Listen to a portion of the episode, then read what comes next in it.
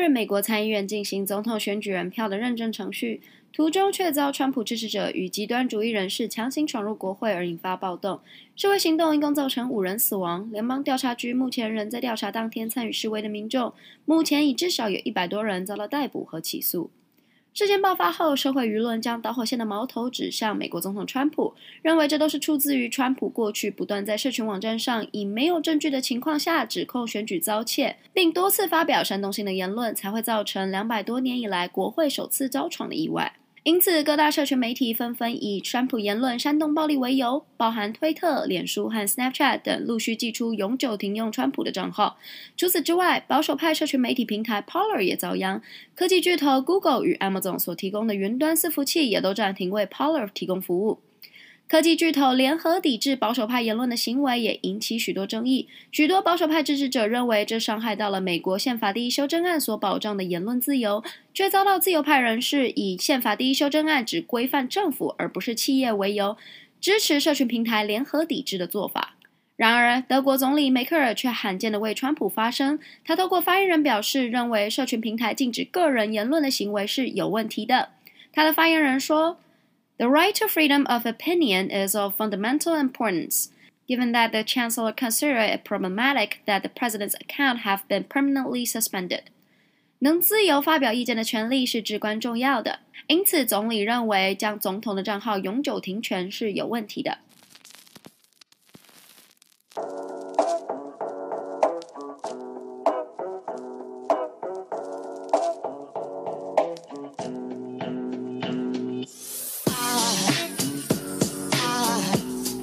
欢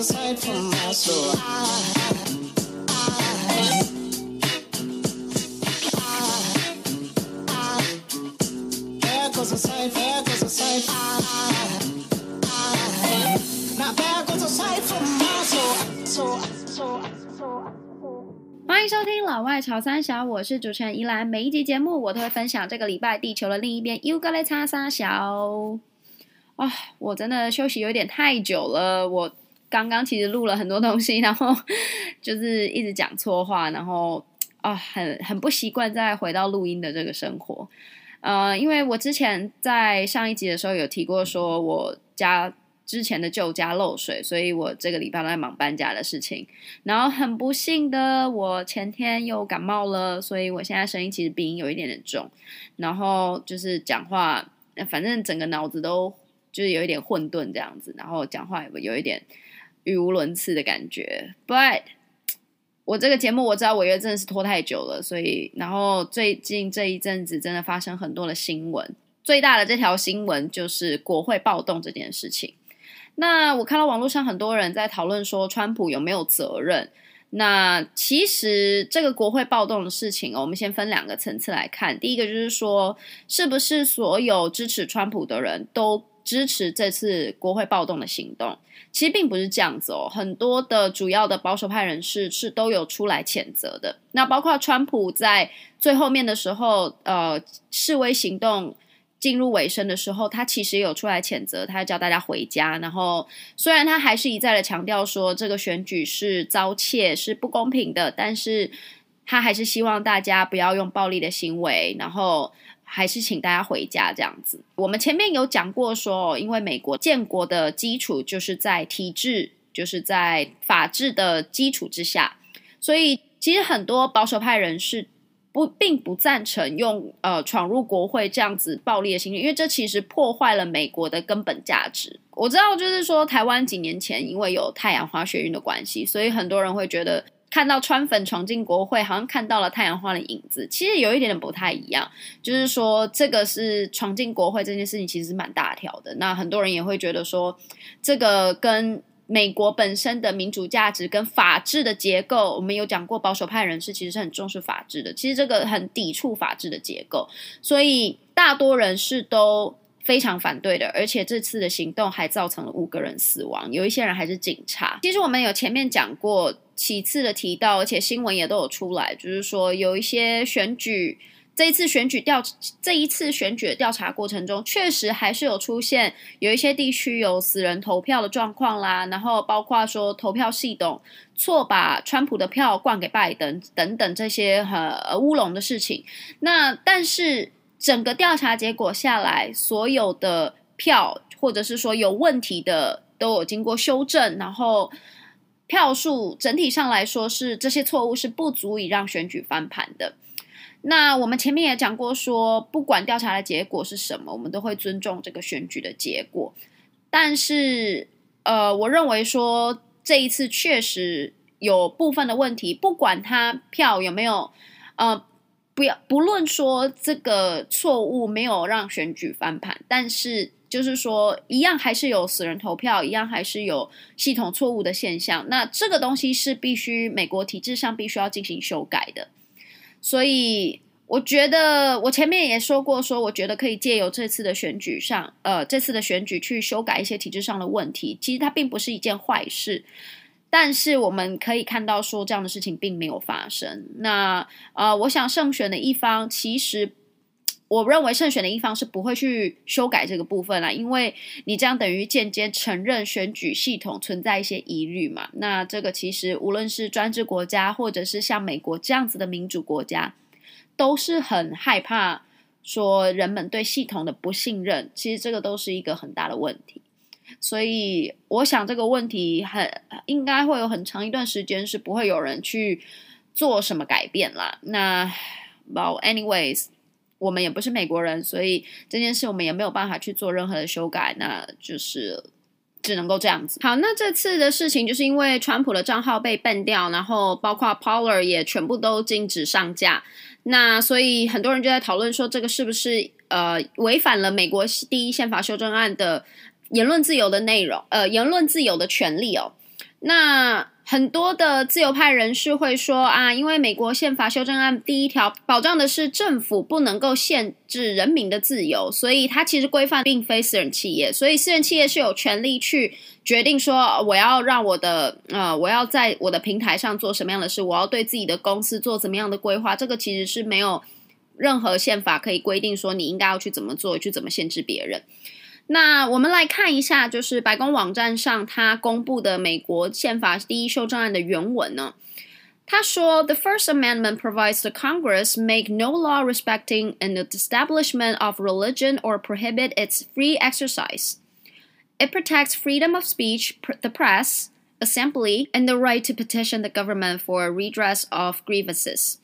也就是说，国家政府是不能够制定任何的法律啊，来禁止人们信仰宗教，然后保障人们的言论自由、新闻自由和集会自由，还有向政府申诉的权利。那就因为说，社群平台它是私人企业，就不会在这个规范的项目里。可我想说的一件事情是哦，事实上大家都知道，现在社群媒体已经逐渐取代了传统媒体的功能，而且主要的是说，政府经常的去透过社群媒体来进行一些政。政策的宣传，其实很多社群媒体他们在无形之间已经替政府扮演了很多的角色。我们其实，在这一次武汉肺炎的疫情，大家其实应该都有很深刻的体验。推特一天到晚，他们就会在那个我们其实看到那个推特或者是 Instagram 啊，当你如果嗯发言或者是说看到一些资料，它是跟疫情有关的，因为像之前会有一些什么呃关于疫情说什么喝漂白水可以消毒啊这种谣言，所以呃社群媒体它为了要管理这样子很多不实的讯息，所以他们就会特别去加注这些说明。那其实这个无形之间已经在扮演政府的角色。大家想一下说，如果没有社群媒体的时代，只有传统媒体，或者是在更早以前，可能只有纸媒、报媒这种没有电视媒体的情况下，政府要怎么宣导他们的政策，也是透过这样子的方式啊。所以其实这些社群平台都是在为政府做事。可是当你在为政府做事的时候，你好处你就承担，然后不好的事情你就说啊，这是我们的言论自由，我们没有受制于政府规范的宪法。可是你其实已经某种程度上你在扮演政府的角色。他们就像 CNN 啊，就像 Fox News Fox News 一样，他们都应该要做到保障言论跟新闻的自由。你可以不同意对方的立场。但是你看，我们其实也经常看到，比如说，不管是你看 CNN，他们也会请保守派的人士到 CNN 来上的节目来受访，或者是说像 Fox News，他们也会主动去访问一些自由派人士的意见。其实你社群平台应该是要做到像这样子，双方建立一个交流的关系，而不是去禁止说哦，因为我不喜欢你的言论，因为你怎么样怎么样，我去禁止你的发言。我觉得这个其实它确确实实就是违反了宪法保障的第一条的言论自由。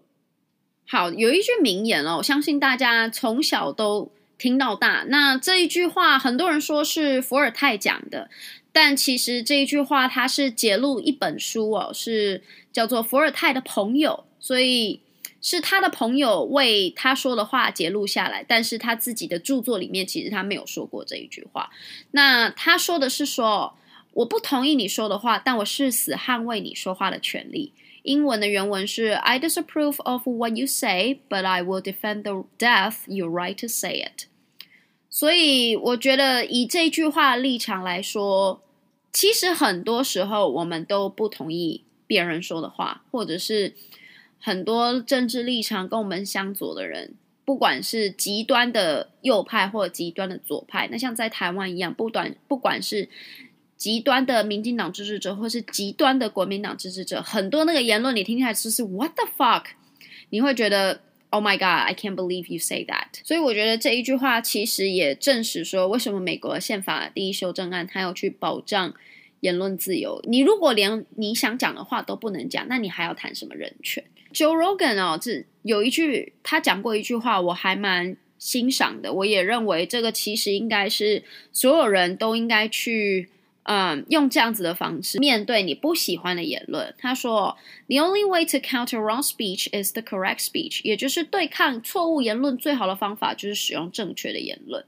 所以我觉得可以用这一次的选举来看啦。不管你支持川普或是你支持拜登，这个社会体制最后选出来的结果就是不认同川普。我们必须很现实的去看说，OK。那确实，不管再怎么样啊，众数票上来讲，川普就是输了，所以大多人是比较喜欢拜登的。那不管这中间川普有说过什么样子很糟糕或者是不实的话，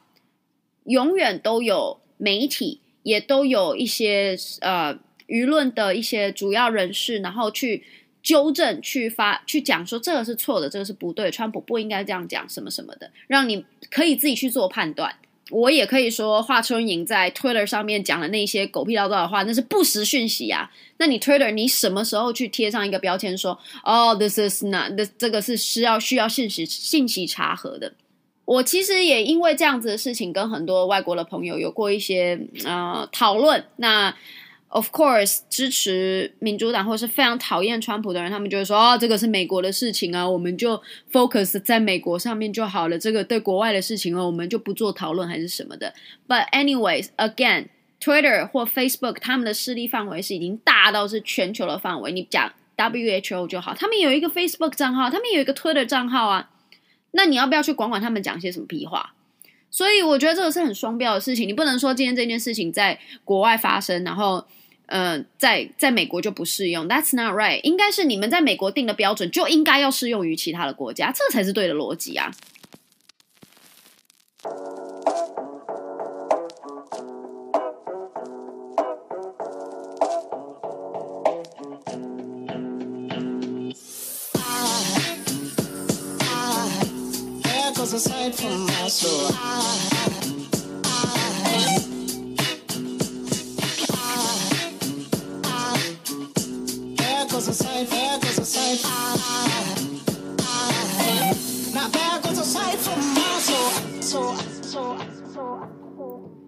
最近这个疫情的关系，让我们其实看到很多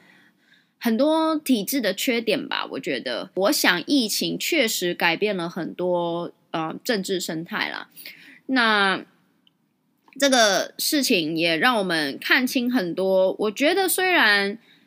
让美国看起来很混乱，那很多国家现在其实不止美国，很多国家现在都也还是很乱的状态。尤其是像欧洲国家，那基本上都是讲求自由的地方。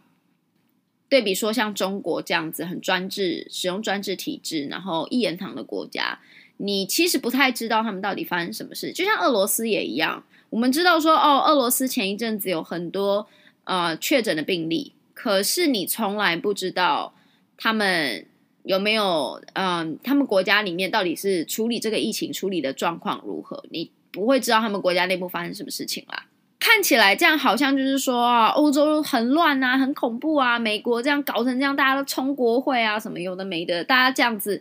我相信很多人会因此对美国或对欧洲的印象很不好。那尤其我们也常常听到人家讲说啊。美国人、欧洲人就是太讲究人权、太讲究自由，他们都不戴口罩啊，所以才会搞这样。也某种程度上，我觉得来也是没有错的。但是我想要回归一个，嗯，一个重点就是说，其实对我来说啦，我不认为国家政府有权利叫你应该怎么做。其实事实上，应该是美国的政府或者是其他国家的政府都不应该要求。人民应该要戴口罩，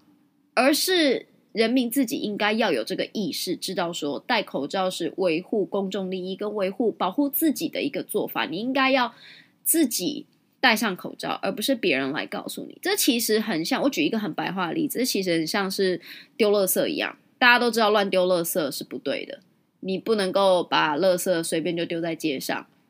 那也没有法律明文告诉你，你不能这样做。他就算有某一些地区，他会写说啊，这里禁止倾倒垃圾，可能你被抓到啊，罚个几百块、几千块，and that's it。如果你有钱，你也可以继续让他罚。可是大部分有水准或者是啊、有一些道德意识的人，他就不会去这么做。那我觉得口罩也是一样，应该是要有一个全民共识跟全民的支持。来去说戴口罩这个事情是对我们是好的，可是很可惜，在一个自由的国家，也我觉得这是两面刃呐。在一个国家，你就是会面对到说一件事情总是会有大家会有不一样的看法，那必须要去尊重，这个是自由的代价。那很沉痛，那在遇到困难、遇到危机，尤其是这种。呃，会足以摧毁一个体制或一个国家的这种危机的状况之下，自由就有非常大的风险。对比很专制的中国或者是专制的俄罗斯，好像他们看起来抗议很成功，对吧？可是像前一阵子，其实中国又开始有一些地方开始爆发疫情，所以我觉得这个疫情它让人民很值得思考的是说。你愿意在一个很自由的国家，每一个人可以选择自己怎么做，但是你也必须去承担。有一些人，他为了他们比较自私，为了维护自己的利益而伤害到其他人，还是你愿意生活在一个大家都一样，为这个社会做出同等的付出，然后来维持这个公众社会的利益？All right，好，呃，这一集其实我断断续续录了很久，因为啊，我真的太久没有录音。Anyways，I'll talk to you next time. Have a good day.